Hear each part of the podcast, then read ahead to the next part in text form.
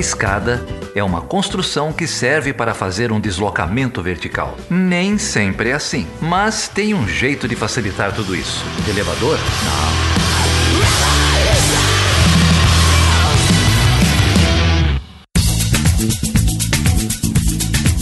Bom, gente, obrigado aí por topar gravar com a gente. É, poxa, estou muito feliz de poder receber vocês dois de novo aqui, né? Tanto o Auro quanto o Lara já estiveram aqui algumas vezes. A Lara, eu acho que já é a quarta vez. Eu perdi as contas, Lara. É, o Áureo, eu também perdi as contas. O Áureo já teve aqui, acho que duas vezes, essa terceira vez, né? De música já é, pro, aqui no Estudo na Escada. Poxa, e valeu. Então, Geraldo, nós temos aqui a honra de receber dois professores da Universidade Federal de Uberlândia, do programa de pós-graduação em Relações Internacionais também. A Lara, ela é muitas coisas. A Lara, enfim, ela coordena grupo de estudo sobre feminismo feminismo, já veio aqui falar sobre o mulheres, né, Lara? É, e tem mais alguma coisa que você anda fazendo que eu esqueci de falar? Não, não. e, e o Aura é colega aqui também da Federal de Uberlândia. É, atualmente é o coordenador do nosso núcleo docente estruturante e também faz parte desse grupo de pesquisa aí que envolve aí vários autores é, que estudam pós-colonialismo, que deu inclusive, como foi, um, acho que um dos principais frutos desse grupo foi justamente o livro que a gente vai discutir hoje. Ficou bonito o livro, né, Geraldo? Ficou bonito, já agradeço aí o Áureo e quem mais, o pessoal da editora que mandou. Perspectivas pós-coloniais e decoloniais em relações internacionais. O Áureo é organizador, a Lara tem um artigo, uma pancada de gente boa tem, tem artigo. A edição em conjunto da, da UFO com a UFBA, foi isso? Com a editora da UFBA, da Federal da Bahia, capa linda. É, recomendamos e vamos falar do, do conteúdo aí. Prazer ter vocês aqui, gente. A gente que agradece. Muito obrigada aí pelo espaço. Um prazer estar aqui. Obrigadão, pessoal, pelo convite. Eu agradeço aí a, a possibilidade de vir falar um pouquinho sobre o livro e a oportunidade para divulgar ele aí no Chutando a Escada, né? Tem cupom de desconto para os ouvintes? Não. A gente pode arrumar aí um cupom de desconto pra galera. Falando que veio do Chutando a Escada e que ama o podcast de vocês, aí a gente agiliza o descontinho. Mas também tem uma versão gratuita, digital. Ah, também tem, ó. Então, olha, tem desconto para versão impressa, tem a versão gratuita para poder difundir mesmo conhecimento, que aqui a gente quer doutrinar mesmo. E tenho uma, eu tenho uma edição aqui comigo é, que a gente vai é, sortear entre os apoiadores e apoiadoras do Chutando só, a Escada. Só beleza? se for assinada pelos autores. Com, com... Aí, olha só, nossa, que vacilo. Vai ter que viajar esse livro, viu? Porque os autores são de muitos lugares. O Auro veio aqui na minha casa, me entregou que, nossa, eu vacilei mesmo. Não, vamos resolver isso, vamos mandar assinado. Eu me comprometo a pegar assinado. E-mail a, a lockdown e toque de recolher. Mas ó, antes da gente entrar no assunto, Geraldo, eu vou te dar uma informação aqui que talvez você não saiba, ou saiba. Né? É, o Áureo tem um podcast, cara. É, que é um podcast muito bom que inclusive ele toca com a Tati, que é lá acidez feminina, né? É, que é uma super conhecida aí nas redes, no YouTube. O podcast chama Redução de Danos. Já começou a segunda temporada, né, Áureo? Agora veio aí firme com equipamentos novos e com a periodicidade nova. Então, olha, vai lá, tá no Spotify, Redução de Danos, a gente vai deixar o link aí. Então fica o merchan. É, tem o Áureo, e tem a melhor parte, que é a Tati, né? Uma dupla bem, bem maneira. Sem lá, dúvida. Trocando, trocando ideias sobre vários temas. Eu falei, Áureo, rapidão sobre o podcast, pro pessoal que não conhece. É, o, o, eu sou, nesse podcast, eu sou o wingman da Tati, né? Eu só tô lá pra dar um suporte, né? Que o show é dela. Tem alguma parte da relação de vocês que você não é o wingman, só pra deixar claro aqui?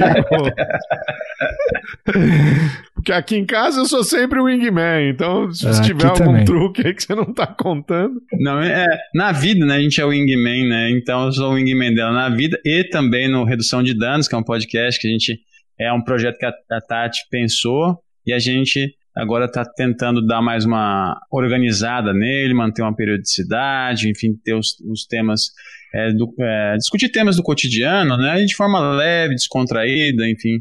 É mais ou menos o que a gente tenta fazer. Então, quem tiver interesse aí é só acessar o Redução de Danos. Agora a gente está em todos os, é, em todos os, os, uh, os canais, as plataformas de podcast. E eu tenho que agradecer aí ao Felipe, sobretudo pelas dicas que ele deu para a gente dar uma melhorada, dar um grau aqui, inclusive com as indicações não só de microfone, mas também de editor, de tudo isso. Ah, é verdade. Tem o pessoal, o Thiago, né? A Letícia, lá do Stopin Podcast. Aí você tá pensando em fazer um podcast, dá uma olhadinha lá no Stopin. Fica aí o merchan pros amigos, são grandes amigos lá do Pistolando Podcast, podcast que eu gosto muito. O Chutando a Escada conta com apoio financeiro dos seus ouvintes. Para saber mais, acesse chutandoaescada.com.br barra apoio.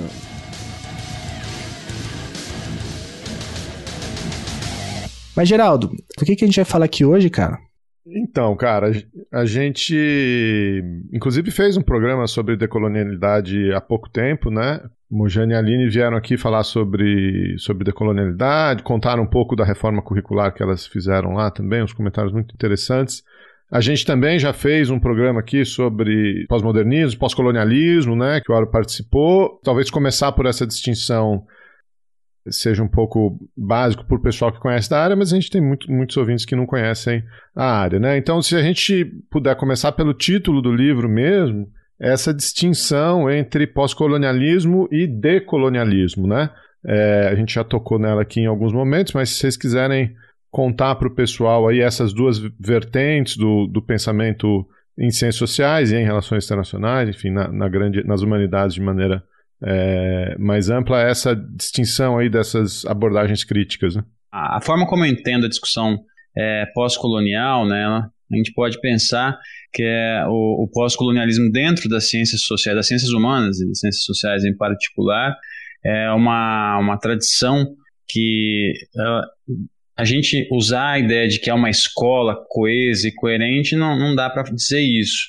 Que se trata de uma série de autores e autoras que têm um determinado ponto de partida, que é a partir de uma discussão sobre é, o, o, o legado colonial e cada um aí vai enfrentar essa discussão de uma forma.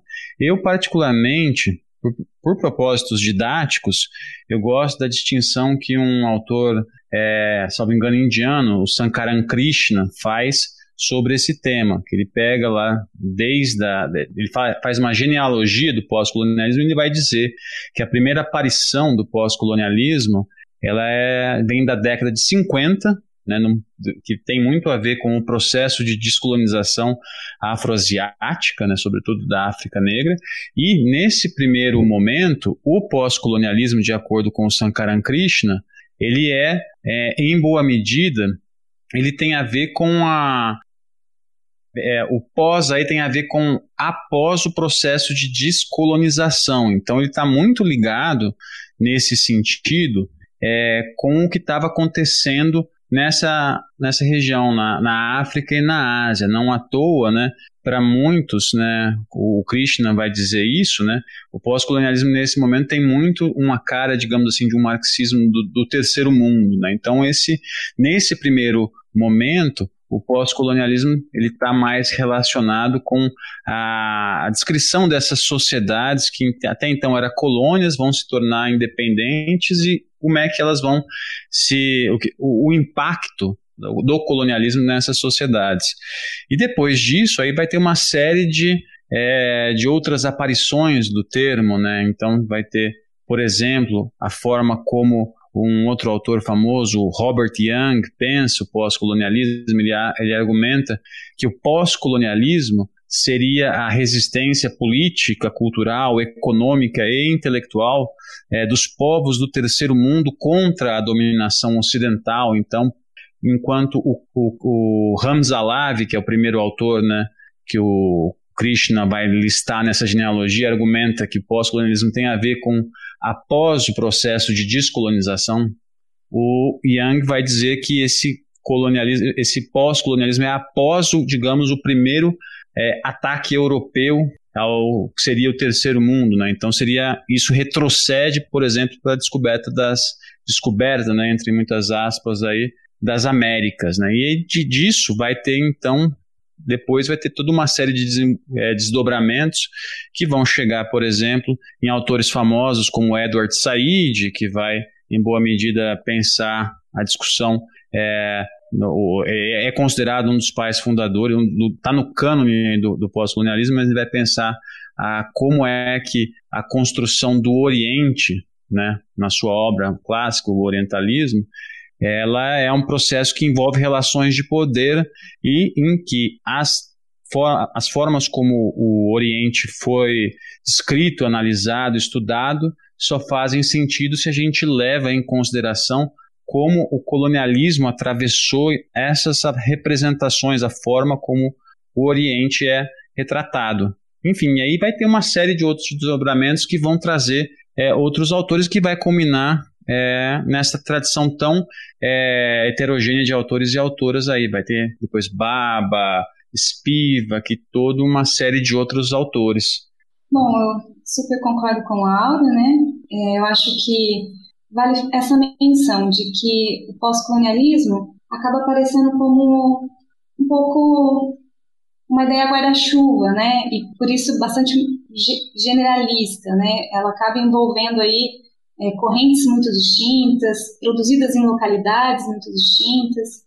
É, o próprio professor João Pontes, no prefácio do livro, ele coloca, na verdade, como sendo um conjunto de saberes, né, é, que são difusos, são fluidos, mas e que sofrem influência de muitas áreas, né, como o marxismo, o feminismo, pós-estruturalismo. Eu acho que o que diferencia um pouco cada uma das, das possíveis linhagens será um pouco também o grau de influência dessas escolas, um pouco o local da sua, da sua produção, né? Mas o pós-colonialismo em si acaba aparecendo como um signo bastante amplo, né? Tem um autor como Grobok que vai falar sobre uma espécie de uma comunidade imaginada de interesses, né, vinculados ao engajamento político do sul global.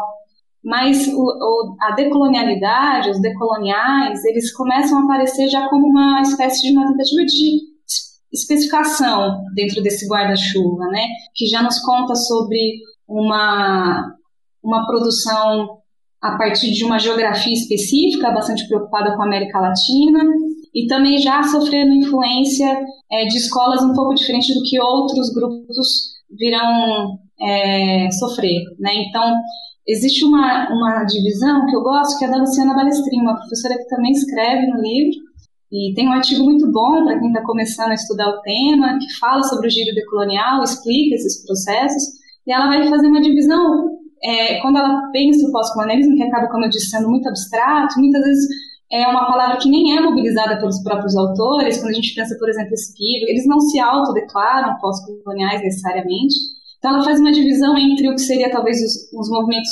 anticoloniais, né, que seriam ali os primeiros autores de meados do século XX, como por exemplo Fanon, que é aquele sobre o qual eu falo, que são aqueles bastante vinculados também com os movimentos de descolonização que aconteciam ali, por exemplo, na África, no caso do Fanon, é, no caso da Argélia especificamente. Então, são esses autores que têm uma escrita até militante, anticolonial. Teríamos daí, ali, já passada a década de 50, 60, 70, entrando ali na década de 80, os estudos subalternos, que vêm muito ali do sul asiático, e daí vem esse, alguns nomes desses que o, que o Auro citou, como a Spivak, né, é, o Burra, o Baba e esses autores. E a, a grande especialidade deles é falar um pouco dessa região, muitos ali falam a partir da Índia, e que sofrem uma influência já um pouco mais forte ali dos pós-estruturais e alguns deles com o marxismo também, né, um diálogo mais direto. E daí a gente vê já no final do século XX é, surgindo esse movimento é, decolonial já vinculado né, um pouco aos autores que, que são latino-americanos, que pensam América Latina, mas que na verdade vão ter um elemento ali diferente, né? O primeiro deles é um pouco essa influência, há uma certa resistência, há uma influência dos pós-estruturais, né? Até pelas condições latino-americanas são autores que milita um pouco pela influência dos debates do sistema mundo, das teorias da dependência, é, filosofia da libertação, teologia da libertação. Então, eles estão bastante atrelados a esses debates. É, e acabam também tendo uma novidade, que é grande parte dos debates pós-coloniais, por falarem de um processo de colonização e depois de descolonização, são bastante críticos à modernidade, à modernidade europeia. E então existe uma certa disputa sobre onde está essa modernidade, quando ela começa, né? Então existe no campo decolonial uma reivindicação para fazer com que essa, essa modernidade seja, na verdade, antecipada, né? Porque muitos dos pós-estruturais falam que acabam sendo influentes, influenciam alguns desses autores, falam dessa modernidade iluminista da Europa. Eles vão dizer, não, começa antes. Começa aqui ó, na descoberta da América, né? Até porque o sistema econômico global começa aqui. Né? A exploração vem desde esse período. Então, existe uma certa reivindicação para que a modernidade seja antes. Então, a crítica da modernidade começaria já no momento que adentramos o sistema é, global enquanto colônias, né? Então a decolonialidade vai ter um pouco esses aspectos de reivindicar um papel para a América Latina nessa crítica da modernidade e também reivindicar um papel também da herança intelectual latino-americana nesse processo.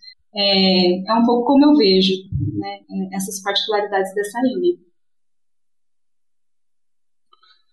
Ah, bem, bem interessante né? É, a maneira como vocês organizam e dialoga bem também com o episódio que a gente gravou, já citado com a Mojana e com a Aline. E, inclusive, me ocorreu até quando vocês é, falavam, faziam esse, essa trajetória né, é, histórica do disso que a Lara chamou de guarda-chuva pós-colonial, desse debate pós e decolonial, é que esse debate, o grosso, se eu entendi bem, ocorre talvez no século XX, sobretudo na segunda metade do século XX, se eu entendi bem essa trajetória que vocês fizeram, né, histórica do debate. Mas ao mesmo tempo, e até o livro toca um pouco nesse assunto, o debate chega relativamente tarde na área de relações internacionais. Né? É, tanto é quando é que a gente está falando de giros e de é, a necessidade de se produzir, isso está muito claro na, na, tanto no prefácio do professor João Pontes, mas também até mesmo na, no, na apresentação do livro do Áureo, da necessidade de se organizar, sistematizar e fomentar pesquisas nessa, nessa área campo de relações internacionais do Brasil. A que vocês atribuem esse atraso da área de relações internacionais é, num engajamento mais sistematizado com esses debates, né? Por que cargas d'água a gente está sempre correndo atrás, né? De debates que aparentemente são muito mais é, profundos, avançados é, em outras áreas do conhecimento. Eu acho que antes de responder a pergunta em si, Felipe, é importante comentar um ponto prévio. Né? Você falou, olha, vocês comentaram que começa ali no século XX. De fato, acho que essa, essas sistematizações, né, que posteriormente vão ser chamadas, né, de pós-colonialismo, ela, ela, de fato tem essa sistematização mais já na segunda metade do século XX.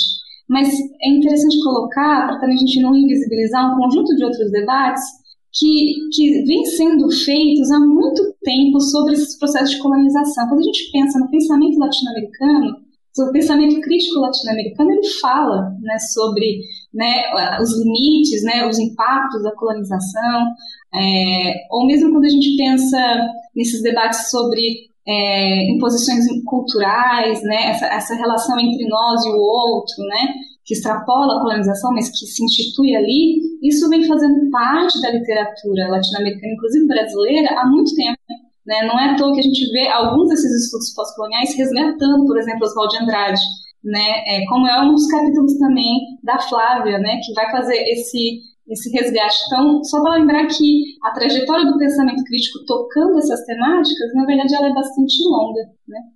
É, mas, enfim, indo direto à sua questão sobre dos limites, né? Eu acho que poderíamos falar de alguns, né? Aí no campo, talvez, das questões metodológicas, né, das questões dos limites postos um pouco pela gramática científica, que certamente não é a mesma gramática científica que subscreve os debates pós-coloniais, mas talvez de uma forma mais direta eu acho que tem um pouco a ver com relações de poder. Né? Também que é um tema do pós-colonialismo, do, dos próprios autores decoloniais, que são chamadas de geopolítica do conhecimento, que nos conta sobre uma relação de poder sobre aqueles que podem, então, e são autorizados a produzir conhecimento, que são autorizados a ocupar o papel de sujeito conhecedor e que narra a verdade sobre o mundo, que dá sentido ao mundo. Então, tem a ver também com essa relação de poder que envolve corpos. Né? Então, quem fala, quem produz o conhecimento pós-colonial? Que corpos são esses? Né?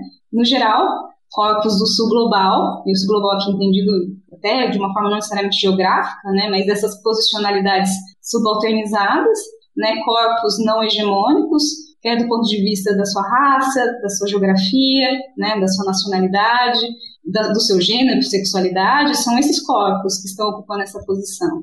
Então, há uma dificuldade desses corpos serem agentes de fala, como são. Há uma dificuldade também, não só no campo acadêmico, como no campo político hoje, né? Então, aí, uma certa resistência para que se, se, passe o bastão, né? Então, na, na, verdade, não vai ser passado, tem que ser conquistado, né? Talvez por isso que um dos temas centrais do pós-colonialismo é a resistência também no campo epistêmico, né? Porque ela precisa acontecer, para que, enfim, é, isso possa gerar aí uma vocalização dessas demandas.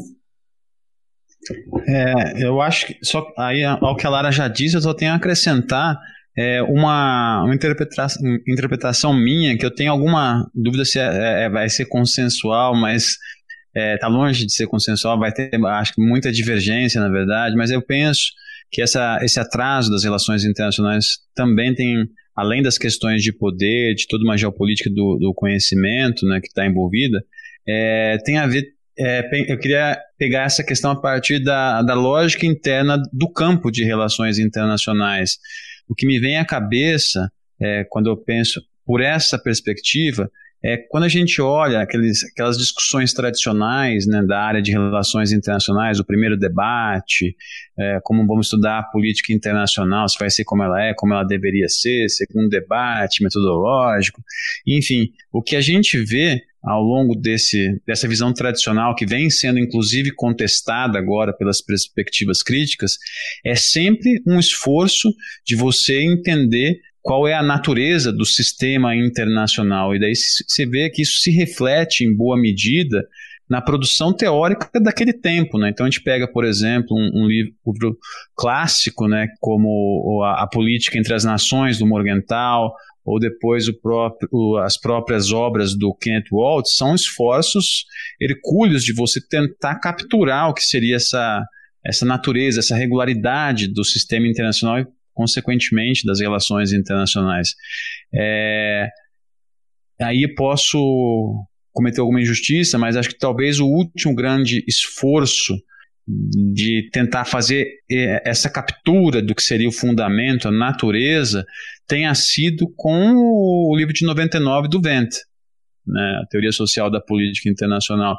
Depois disso, né, o Vent tem o livro de 2015, né, que ele vai trazer teoria quântica para ciências sociais, mas é um livro que é difícil de você compreender porque você tem que ter base em física quântica e eu particularmente não tenho nenhuma né? Mas o que eu vejo muito é que você tem uma tem, havia uma lógica, né, de você tentar capturar essa essência, essa esse o que seria esse fundamento da, das relações internacionais. E quando a gente passa para o campo crítico, não me parece ser necessariamente esse essa pretensão, né? Me parece ser muitas vezes apontar como esse internacional moderno ele tem várias facetas que até então eram ocultas, né? Então apontar, por exemplo, o legado do, do colonialismo, da colonialidade para a formação das relações internacionais, os cortes é, de gênero e de raça que são importantes para a compreensão das relações internacionais. Então, pensando na, a, a, partir da lógica interna da, do, do campo, a gente, em boa medida, a gente está atrasado, penso eu também, dessa perspectiva de, da lógica interna, justamente porque a pretensão até um tempo atrás era outra. A gente não precisaria, em boa medida, né, o, a visão hegemônica desses aportes da sociologia, da antropologia, enfim, de outras áreas. Enfim, era, esse é o ponto que eu queria lançar.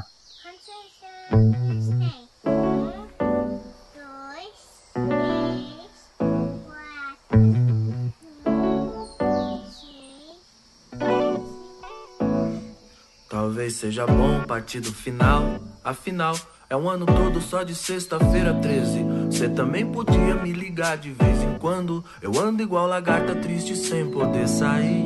Aqui o mantra que nos traz o centro. Enquanto lavo um banheiro, uma louça querendo lavar a alma. Na calma da semente que germina.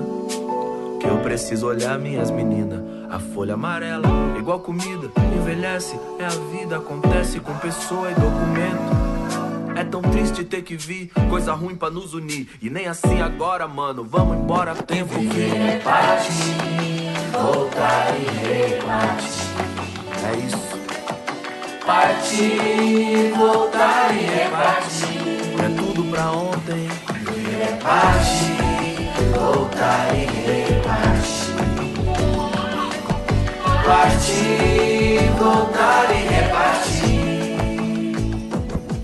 É, só completando uma coisa que o Lauro disse, acho que eu, iria mais. Acho que não só talvez tenham mudado as intenções, mas existe um debate sobre como se, se levássemos a sério a argumentação e a crítica pós-colonial, aqui falando de forma geral, talvez tivéssemos que aceitar a possibilidade do internacional já não mais existir quanto tal.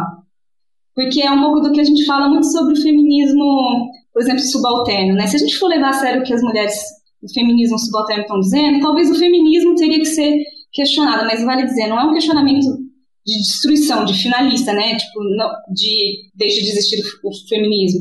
Ah, nesse caso é mais um deslocamento. E acho que o, o feminismo tem que ser deslocado se ele quiser levar a sério o feminismo subalterno. E o mesmo ocorre aqui. Se a gente for levar novamente a sério essa crítica pós-colonial, que, que, como eu disse, no limite, ela é uma crítica de todos os pilares da modernidade, e as relações internacionais nada mais é do que a grande filha da modernidade, né? Fala indivíduo, Estado, internacional. São as três figuras da modernidade, pautado em ideias como desenvolvimento, liberdade, progresso, direito. São todas, é nisso que, que o pós-colonialismo bate, né? É, é, a fratura desses conceitos que ele mostra, é a, é a contradição desses elementos que ele quer expor.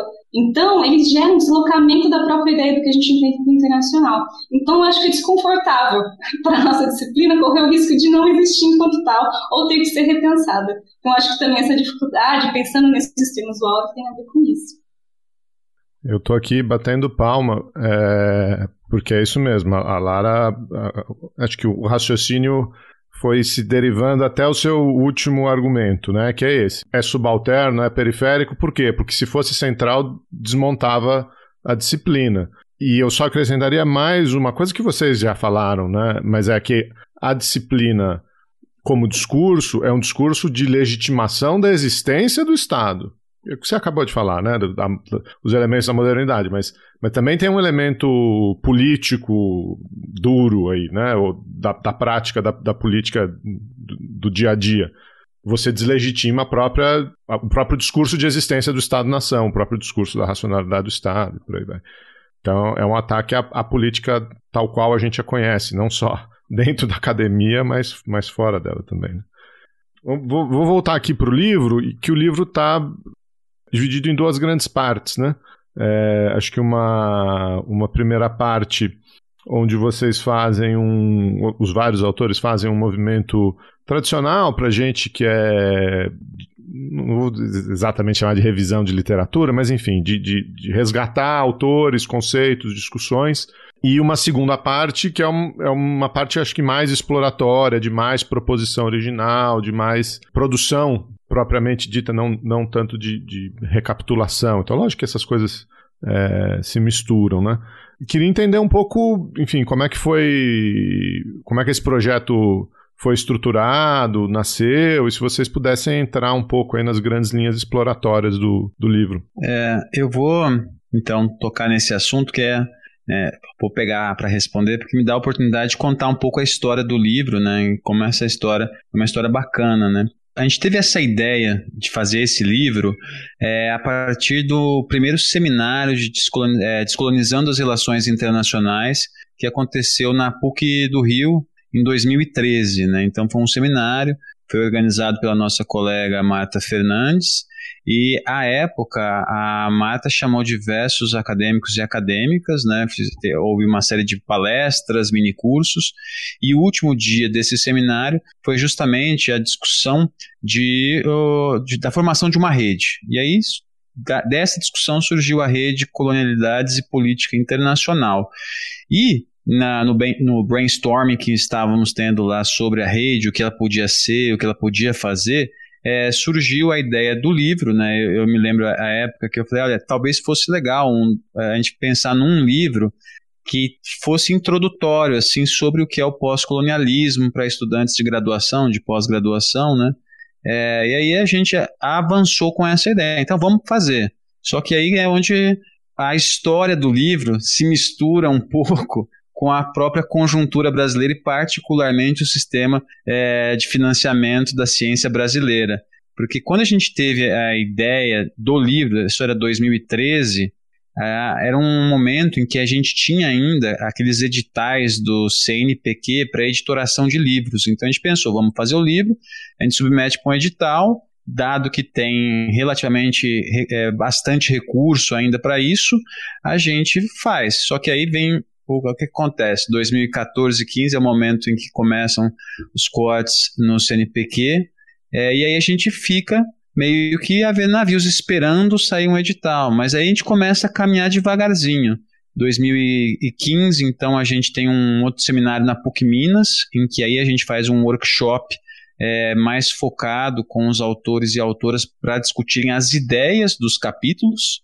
E aí foi onde começou a, a surgir essa estruturação que eu chamei aqui de a primeira parte de autores e a segunda parte de diálogos e interpretações. Porque uma, uma parte dos colegas que estavam contribuindo com o livro, eles tinham trabalhos sobre a análise de determinado pensamento de algum autor. Então a gente tem é, outra, o, o capítulo da Lara e da Natália, por exemplo, era um capítulo que queria pensar, discutir a relação é, entre Fanon e Nandi e a partir de uma chave da liberdade, por exemplo. Você tem o capítulo de um, de um outro colega, outro, esse, esse, na verdade acho que é sócio remido, ele fala, né, do Chutando, que é o Léo Ramos, né? O Léo, ele tem um capítulo que era sobre o Nain Nayatula, enfim. Então, esses colegas que tinham trabalhos pensando é, os autores eu aloquei nesse eixo estruturante. Mas haviam também é, outros trabalhos de colegas que, a partir de insights né, da literatura pós-colonial e decolonial, procuravam é, realizar determinadas interpretações sobre uh, relações internacionais, enfim, sobre uh, processos, né?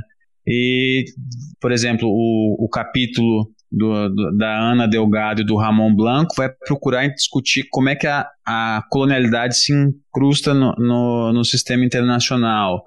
O nosso colega, o Vitor Lage, da Federal da Bahia, vai discutir é, a, o pensamento social brasileiro e vai fazer uma, procurar fazer uma interlocução com o pós-colonialismo. A outra colega, Francine de Paula, vai discutir é, a ascensão e queda do Brasil durante o governo Lula. Enfim, quando esses capítulos começaram a surgir, aí eu vi que dava para fazer uma, uma segunda parte do livro, em que seria essa discussão em que você, a partir de insights dessas, dessas literaturas, você explora né, determinados eventos. A partir disso, aí foi correr atrás do dinheiro, né? Então, aí desde. O, o livro ficou pronto, né? Eu tinha o boneco no meu computador é, em 2016. 2016 eu já tinha ele pronto, estava lá, e aí ele dormiu, enquanto eu corria atrás de recursos. Quando você teve aqui, na primeira vez, ele já estava pronto, então? Já. já quando, quando, eu estava. A primeira vez que eu vim ao, ao Chutando falar com vocês, ele já tá, o livro estava pronto, então eu estava correndo atrás de financiamento. E aí foi onde, 2016 para frente, né? Teve todo esse, esse turbilhão pelo que o, o, Brasil passou, o golpe, depois Temer, agora Bolsonaro, toda essa tragédia. Isso tudo impactou as, as formas de correr atrás de recursos. A sorte aí, né, é, que a gente teve foi que a gente passou, encontramos no nosso caminho pessoas que acreditaram no projeto, né? Então, de um lado, teve o pessoal da Federal da Bahia, É, essa, é, essa conexão foi viabilizada pelo Vitor, o Vitor Lage, ele quem passou o contato do pessoal da editora. E depois a, a, a UFO, né, a Universidade Federal de Uberlândia, ela também topou a financiar parte do livro. Né? Então, quando essas forças se uniram, aí a gente conseguiu avançar. Aí demorou um pouquinho, porque a primeira editora a gente foi fazer com ela, ela tinha uma dificuldade burocrática que não permitiu que a gente pagasse é, o livro. Depois aí foi para a Federal da Bahia e aí saiu, aí eles toparam, não tinha nenhuma pendência e aí avançou. E aí isso culminou nesse livro sair, começar a ser gestado em 2013, mas ficar pronto só em 2021. Isso mostra que não basta ser acadêmico, dedicado, você tem que ter paciência e persistência, né? E, gente, e por isso que a todo tempo o grupo sempre agradece muito ao Áureo, porque o Áureo aí foi muito persistente, resiliente com todo esse processo para conseguir fazer o livro sair. E que é, como eu disse, né, essas barreiras são uma porque a nossa ideia sempre foi, me corrija se eu estiver errada, Áureo, produzir um livro que pudesse ser usado pelas nossas graduações, né, pelos nossos alunos de pós-graduação. É um livro em português, né, porque grande parte dessa literatura é em língua estrangeira acaba sendo né, um limitante para o acesso aos estudantes. Né, um livro que também gerasse né, esse movimento de primeiro contato. Então, entendíamos também como uma contribuição pedagógica também, né? Para além da sua contribuição intelectual. É inacreditável, né? Enfim, para ver, né? A gente já podia ter tido contato com esse livro anos atrás, mas a gente a gente está atrasado até nisso, né? Então fica aí, olha, o, o livro está realmente muito bom, é muito bom o livro e ele impressiona também pela qualidade da da edição que a Edufba fez, enfim, eu já falei isso aqui, mas é que. Ainda bem que vocês tiraram o tucano da capa, né? A hora, me contou um bastidor, aí tinha o um tucano na capa. É, depois você conta essa história. Mas é, é, é enfim, Estou meio indignado aqui com a situação. Mas ainda bem que a Universidade Federal de Uberlândia encampou e também a, a Federal da Bahia. Daí a importância, tá vendo? Das federais, do, do, do recurso público à ciência, né? da necessidade de se manter os editais. Eu estou um pouco triste porque teve uma. No, na semana da gravação desse episódio, teve uma conferência, né? Uma é, conferência de imprensa com a Andifes, falando sobre o orçamento para pesquisa é, em 2021 e o quadro é muito desolador, né? É, é, enfim, atrasa tudo, atrasa os debates, atrasa as pesquisas. Mas enfim, vamos falar sobre o livro.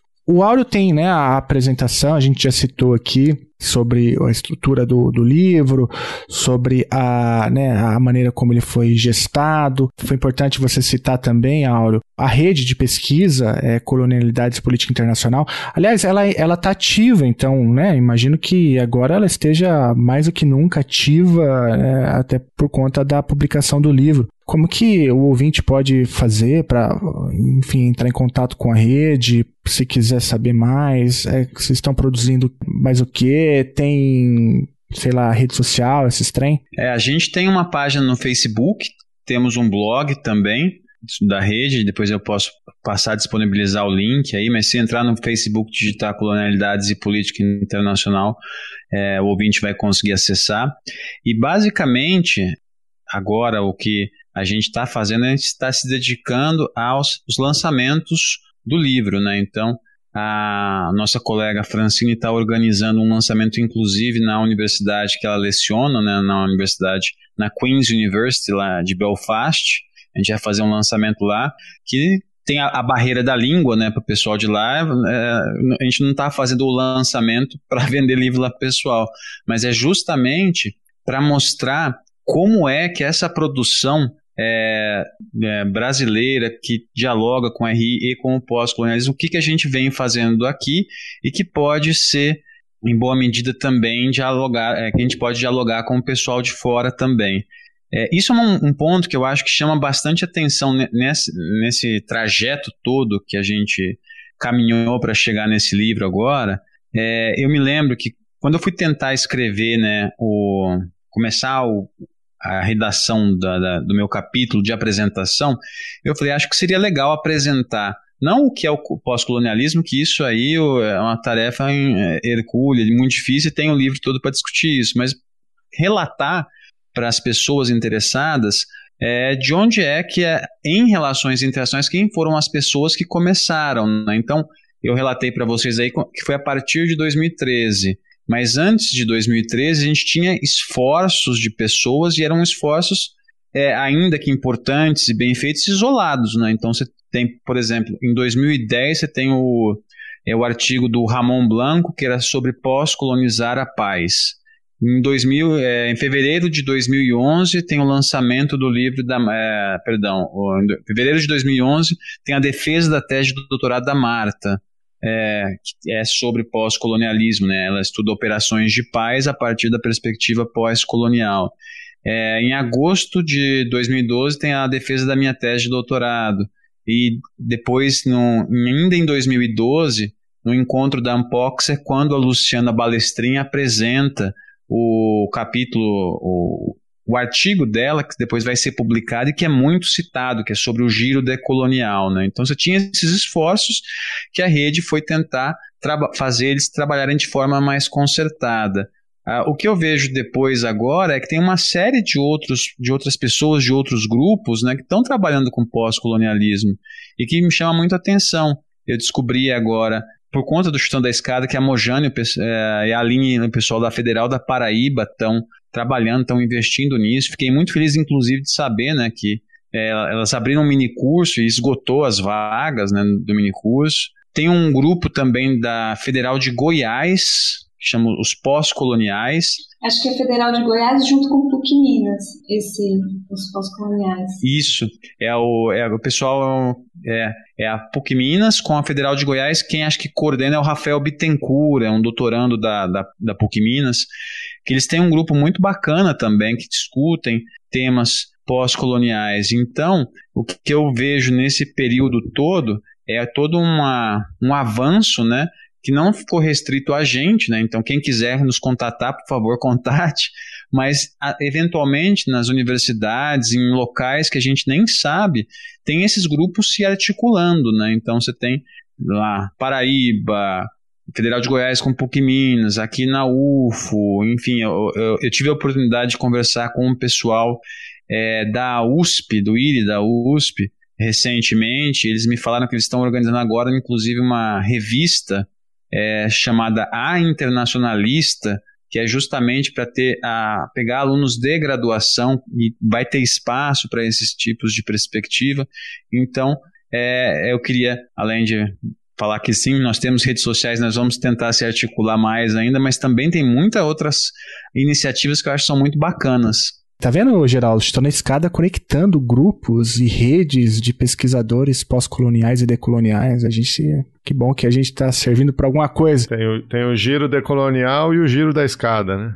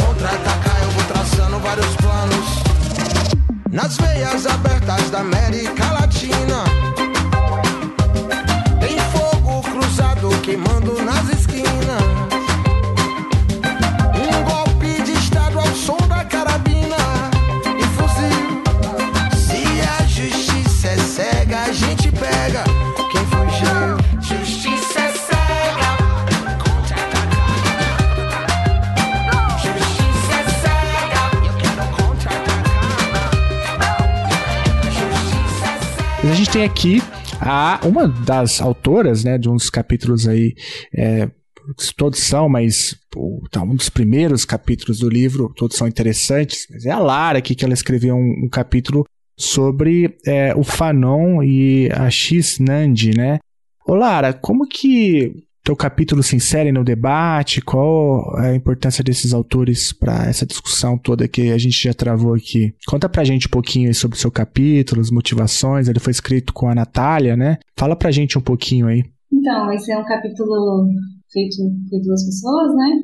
Então, é, por mim e pela Natália, Félix. A princípio veio por movimentos individuais, né? Eu estava estudando mais o Fanon, Natália estava se dedicando ao Assinande no momento, e, e identificamos ali um ponto, digamos assim, de encontro interessante, né? Que seria perceber como ambos problematizavam algo que muitos né, autores nesse campo fazem, que, é o, que tem a ver com os limites do humanismo liberal, né? Então, da onde deriva, por exemplo, uma ideia de que grande parte da noção de humanidade, é, da onde decorrem noções de cidadania, de liberdade, de desenvolvimento e progresso, de direitos humanos, na verdade ela valia para alguns corpos, né? Não para todos os corpos. A mesma coisa dos limites da democracia, né?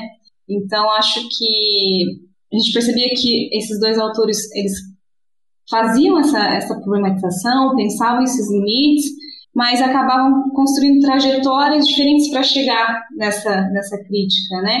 E trajetórias que por muito tempo eram vistas como quase que antitéticas, né? Sobretudo no modo como as resistências eram construídas. Então, naquele momento, eu pensava muito sobre o debate do Fanon a partir de uma, de uma resistência que fala a partir da gramática da violência. Naquele momento também fazia muito sentido como, como o Auro comentou, esse é um livro que foi escrito há muito tempo atrás, né? Então, na época, estávamos, eu inclusive vivia no Rio de Janeiro, estávamos tendo um, mais uma das ondas, né, de repressão é, contra a população, por um conjunto de processos bastante violentos, e eu estava um pouco debatendo essa questão da violência, de como a resistência aparecia, também estávamos vivendo os movimentos de rua no Brasil, né, de forma mais intensa, e eu estava um pouco envolvida com isso, e e o Achisland aparecia como uma via, como eu disse, aparentemente distinta, né, que não falava de uma resistência a partir da gramática da violência, mas a partir ali de uma defesa que fuja justamente desse vocabulário, né, que não falava ali bastante influenciada por Gandhi, o debate do, do pacifismo. Então a nossa ideia era tentar pensar colocar eles para dialogar, né? entender os motivos desses caminhos de resistências diferentes e que a gente argumenta que tem bastante a ver com o contexto político a partir do qual eles escrevem. A gente não pode esquecer que o Fanon fala ali de uma Argélia é, colonizada de uma forma muito violenta, onde os corpos negros so sofrem uma desumanização muito mais intensa do que vai acontecer com os corpos indianos, né, na, no processo de neocolonização deles. Então, esses contextos distintos, né, de interações com forças com intensidades distintas, também vão possibilitar essas respostas diferentes, né. Então, um pouco né, do nosso argumento vem disso, e também de uma possibilidade de justamente explorar essa plural, dessa pluralidade para que a gente tenha também um rol amplo para entender o que hoje acontece, né? Nós temos é, um tipo de força é, de repressão que ela não é homogênea sobre os corpos, porque os corpos são distintos. Então, por exemplo, mesmo dentro do Brasil, a gente vê corpos que vão sofrer um tipo de pedagogia do Estado que outros não. Né? Então, a gente, a gente lida com múltiplas formas de, de opressão, logo com múltiplas formas de resistência. Então a gente precisa pensar né, todas essas gramáticas que estão em jogo. Então muito da nossa motivação tinha a ver com isso. Né, de pensar como que a violência aparece, como ela pode ser lida, mesmo num contexto já tão diferente do qual o Fanon fala, é, e como que o debate também do, do Nandi poderia também ser lido dentro desse processo, né, uma crítica que vai para uma via um pouquinho diferente da do Fanon.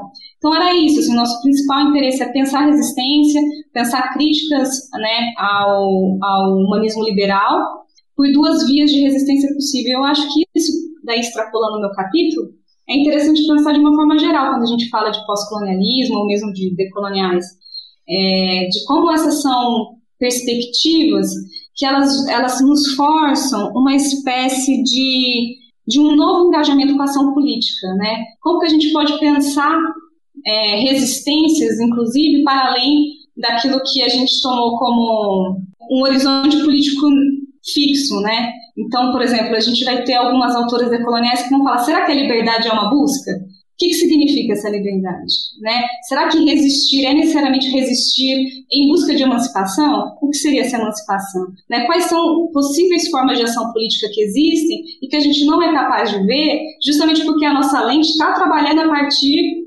né, desses conceitos que são modernos, né? que também são violentos, porque vão acabar não olhando a realidade na sua, na sua totalidade. Então, acho que de uma forma geral a gente vê esse engajamento atravessando o livro e no nosso em específico a pensar né, como que esses conceitos de liberdade e resistência são deslocados por a partir desses dois autores.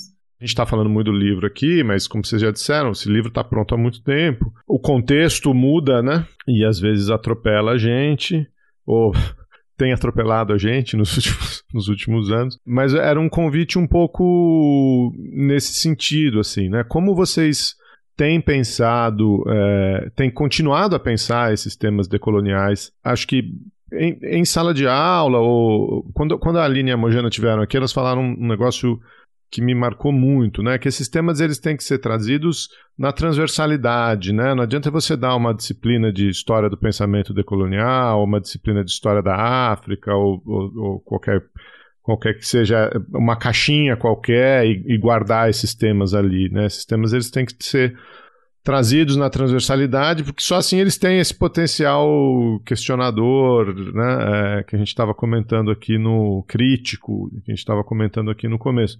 Então era um, era um convite assim, né, como é que vocês têm trabalhado essas coisas é, em sala de aula, na agenda de pesquisa atual de vocês, e até, enfim, como enfrentar, como interpretar essa conjuntura que a gente vive, né, de uma perspectiva crítica é, pós-colonial ou decolonial, né? Olhando assim toda essa experiência e vendo aonde eu estou hoje em termos de agenda de pesquisa, acho que uma das coisas, né, eu, a gente estava dentro dos pontos que a gente estava discutindo, já pensando, ah, vamos se vamos fazer um segundo livro ou se não vamos.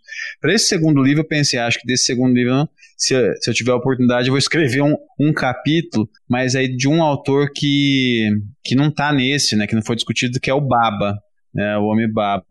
E, mas por que o Baba? Porque justamente a forma como eu venho trabalhando o pós-colonialismo, né, é uma, é, é, o pós-colonialismo, para mim, ele é muito mobilizado para uma agenda de pesquisa que tem a ver com construção da paz, operação de paz, peace building, esse tipo de discussão. Mas hoje, quando eu retorno para o livro, para o que a gente tem e penso agora, uma das, um dos temas que mais me salta aos olhos é justamente como é que a gente pode pensar novos tipos de identificação política, novas formas de identidade política. E justamente por que isso, né? Porque para mim, é, um do, uma das obras que mais me iluminou assim nos últimos anos foi um, um livro chamado, vocês devem talvez conhecer, chama Nova Razão do Mundo, do, do Dardot e do Laval. E em um dos argumentos ele vai dizer que ah, o que nós temos é, generalizado na nossa sociedade é justamente uma lógica de, de mercado de competitividade que informa a, toda a vida humana, né? O tempo todo, essa racionalidade neoliberal que fica generalizando a concorrência como forma, é, norma de conduta das pessoas, né? A empresa, né, fica quase como um modelo de subjetivação quando a gente pensa só nisso, né, nesses termos, né, nós estamos o tempo todo competindo com outras pessoas, você consertar e produzir ação política se torna um desafio tremendo. É, quando eu volto para esses autores, e particularmente para o Baba, quando ele vai discutir a ideia do terceiro espaço, ali eu vejo que é possível, a partir de insumos produzidos pelo Baba e outros, e por outros autores, pensar novas formas de organização política. Né? Porque o Baba ele tem um insight que, que me chama sempre muita atenção. Ele vai, em algum momento, não acho que não é nem tanto no local da cultura, mas é numa outra entrevista que ele dá, ele vai dizer basicamente o seguinte: ele vai dizer, olha, que a, a, esse terceiro espaço, o contato entre culturas é possível não porque as culturas elas têm conteúdos semelhantes, mas porque cultura ela permite a criação de identidade de, de novas subjetividades. Então é uma coisa, a, a, a cultura para o Baba seria, em boa medida, uma, um, a, cria as possibilidades para a gente pensar alternativas. E aí, é, olhando para essa, por essa perspectiva, é, é que eu estou buscando nessa literatura é, justamente é, esses insumos para pensar essas formas de organização. É, não é, que são que são competem com essa lógica de mercado, de concorrência das pessoas, é o indivíduo, é o empreendedor de si mesmo, mas pensar outras formas que as pessoas possam, é, enfim, viver. E tudo isso, ainda que possa parecer muito abstrato, eu tento levar para essa discussão sobre construção da paz, porque a gente está dentro desse debate para o ouvinte né, entender essa discussão sobre construção da paz é a ideia de que as operações de paz, quando vão a um determinado país depois de um, conflito, tem que construir é, esse país e, consequentemente, a paz. Então, parte-se da ideia de que essa paz vem de cima para baixo, vem de um Estado e alcança a população.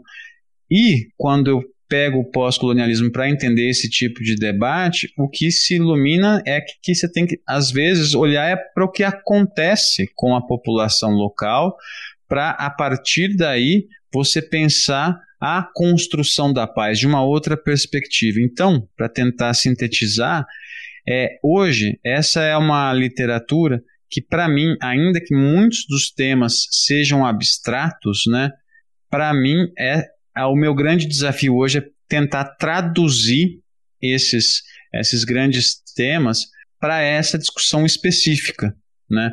De como é que, a partir de uma perspectiva da população local, de pessoas do dia a dia, a gente pode pensar grandes projetos, uh, não, grandes no sentido de que vão fazer diferença, não necessariamente vão reconstruir todo um país, mas pensar projetos em que de fato façam a vida, uh, façam a diferença na vida das pessoas, que enfim essas pessoas possam sair desses ciclos de violência e conflito em que elas vivem.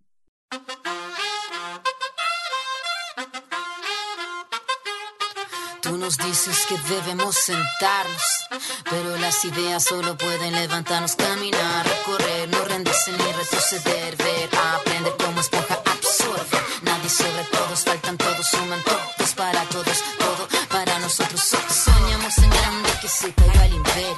Lo gritamos algo, no queda más remedio. Esto no es utopía, es alegre rebeldía del baile de los que sobran de la danza de mi mía. Levantarnos para decir. Ni África ni América Latina se suba. Con barro, con casco, con lápiz a patear el fiasco. Provocar un social terremoto en escuchar. eu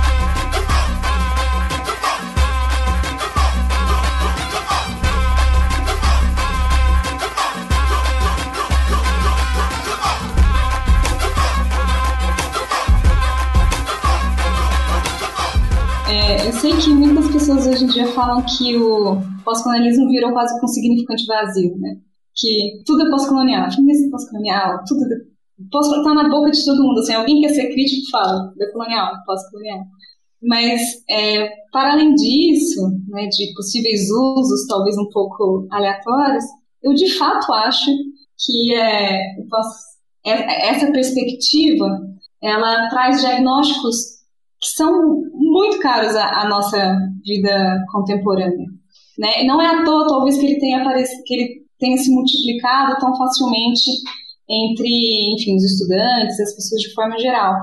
E eu acho que isso tem bastante a ver, inclusive, com o momento de crise de democracias liberais. Né? Então, se a gente está falando aqui de autores que já há muitos anos vem falando né, dos limites desse projeto da modernidade liberal, onde inclusive adentram o capitalismo e adentram de forma conjugada o debate de democracia, e a gente está vivendo um momento onde isso né, vem sofrendo crise e que vem sofrendo crise há muito tempo a democracia liberal. Acho que a extrema direita é, ela põe uma crise inclusive ao projeto liberal. Agora é, os grupos, digamos, subalternos e resistentes vêm pondo e tensionando esse projeto já também há bastante tempo.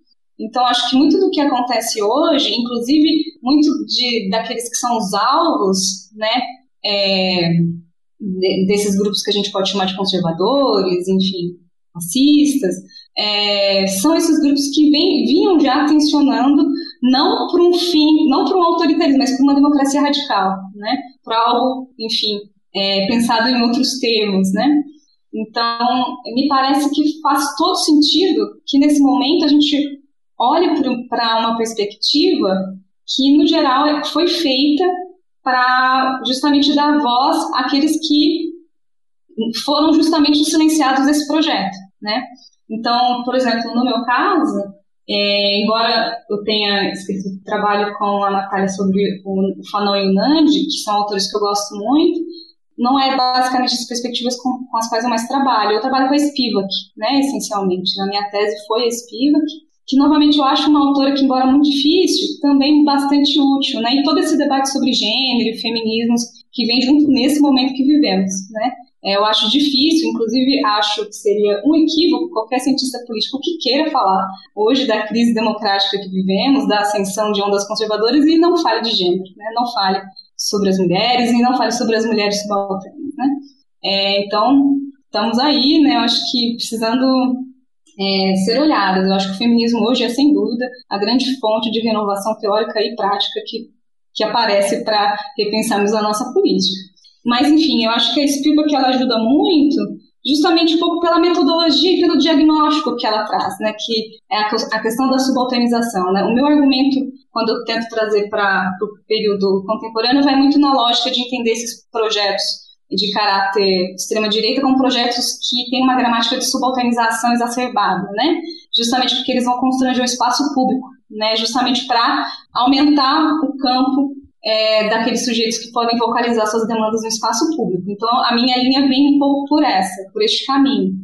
Mas eu acho que, de uma forma bastante geral, o que a gente pode dizer é que o, o, um dos grandes diagnósticos do pós-colonialismo é falar, olha, os projetos modernos ou a modernidade liberal, ela cria uma lógica de outridade, ou seja, todo aquele que escapa à identidade hegemônica, que é homem branco, burguês, urbano, todo aquele, nesse caso também conservador, todo aquele que escapa essa lógica narcísica do eu hegemônico, ele vai ser colocado num campo de outridade, né, num campo de inimizade e ameaça. E eu não consigo ver uma lógica que melhor cabe também para o modo como a nossa política hoje organiza a diferença. Né? Olha para o nosso governo, que vai trabalhar todo o tempo com uma construção de outridades, e a diferença é sempre uma ameaça. Quando a gente pensa na mulher, os debates de sexualidades, é sempre no campo do pânico moral. Né? Então, está sempre dentro dessa linha, dessa construção. Então, acho que esses debates de como a diferença tem sido mobilizada por esses governos é, se a gente quer entender esse processo, o pós-colonialismo, bom, ele é isso, é basicamente gira em torno de entender como a, dif a diferença vem sendo mobilizada politicamente, economicamente, culturalmente em nossas sociedades. Então, num momento extremo como esse, talvez seja uma das perspectivas que me parecem politicamente úteis para análise e eticamente úteis também. Eu ia reforçar isso que a Lara falou e ver se ela quer desenvolver mais. Porque é, é isso, né? É, a crise do liberalismo ela não é recente, né? O jeito que eu, que eu costumo falar sobre isso é, é esses movimentos de contestação eles têm décadas. Só que nos anos 90 eles eram movimentos um pouco mais para o nosso lado, né? É, é, Fórum Social Mundial e aquela, até um autor quase liberal, Stig, ah, os, os como é que era? Os, descont... É os, descont... os descontentes da globalização? Globalização e seus descontentes. Já, enfim, já, essa percepção já estava lá, né? Mas como essa crítica a, ao, ao liberalismo foi sequestrada, né? E aí esses corpos periféricos, é, quer dizer, até nisso eles perdem na, na, na disputa de poder, né? Quer dizer, a crítica já estava lá, o sofrimento já estava lá, a, a, mas não mobilizava a mudança. E agora a gente tem uma onda reacionária é, enorme chegando de novo desses corpos do meu corpo, né? O homem branco, hétero, blá blá blá blá blá. Só o conservador que eu escapei aí na sua descrição. Mas aí sim você tem reação, você tem movimento político, você tem a, o, o, sequestro das estruturas materiais, né, e tal. Então acho que, enfim, você está no, no, É isso, né? E, e para onde vamos agora, né? Você trouxe aí, tem que usar o pós-colonialismo, tem que usar o, o, o. É daí que vem a renovação, né? A renovação crítica e ativista, né? É ética, moral. Não, talvez eu faça um adendo, pode ser que eu corra o risco de ficar pior, que eu me, fa me faça mais confusa. Mas é que eu acho que tem um elemento que eu, novamente, retomo a importância, porque muitas vezes o pós-colonialismo ou os debates dentro dessas é, escolas são criticados pela própria crítica, né, marxista, por exemplo, por talvez estarem aí no campo de um certo debate mais cultural, talvez dentro de uma estrutura mais das ideias, e eu acho que esse é um momento onde fica claro onde, como a gente precisa trabalhar os elementos de forma transversais. Porque as estratégias, elas vêm cruzadas, né? Então, por exemplo, existe um, um argumento que, que vai demonstrar como a união entre os processos de debate de desigualdade econômica e diferença social, lembrando que desigualdade econômica acontecendo ali no campo da materialidade clássica, né? E a diferença social acontecendo aqui no campo da construção das identidades hegemônicas, do inimigo, da ameaça, como elas, elas caminham cruzadas e são co-constitutivas. Inclusive, elas nos ajudam muito a entender por que, que liberalismo e conservadorismo estão agora, assim, andando um pouco de mão dada, né? É, então, justamente por, por, conta dessa capacidade de fazer é, essa ponte, né, onde os problemas econômicos ali, as desigualdades econômicas, são ali tra travestidas e transferidas para o campo social, não mais como desigualdades, mas como diferenças e, e, e em tese atacadas ali, né? Então o nosso governo, por exemplo, ele fala, eu vou, eu vou acabar com essa instabilidade através de um combate da diferença social, mas não da desigualdade. Então a instabilidade gerada por processos é, de desequilíbrio, que é um desequilíbrio muitas vezes no campo, por exemplo, de uma demanda por equidade econômica e material, vai ser tentativa, vai ser resolvida no campo da igualdade social, que é o que faz os, os totalitarismos homogêneo, todo mundo igual, né? Acaba com a diferença. Então a gente vê como essas duas esferas elas, elas têm estratégias correlatas, né? E, e inclusive vem daí os seus interesses comuns.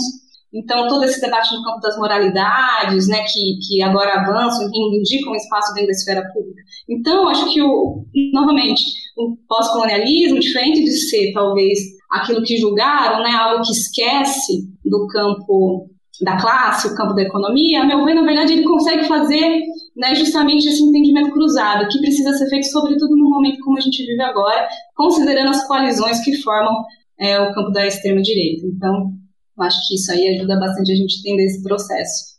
Não, sem sombra de dúvidas, né? Poxa, achei muito, muito animal, assim, que vocês falaram sobre a maneira como vocês estão trabalhando. São inúmeras as perspectivas, né? As possibilidades também de atuação, frentes de pesquisa, né? É, e eu acho que o livro cumpre com folga essa, esse objetivo inicial que você mencionou, Áureo, de apresentar a riqueza do debate, né? De maneira é, introdutória sim, mas ainda assim muito profunda, né? É, mobilizando diversos autores e inserindo, né? O debate é, sobre o pós-colonialismo e o decolonialismo aqui para o público em língua portuguesa, né? Para o público aqui, nossos alunos interessados no tema.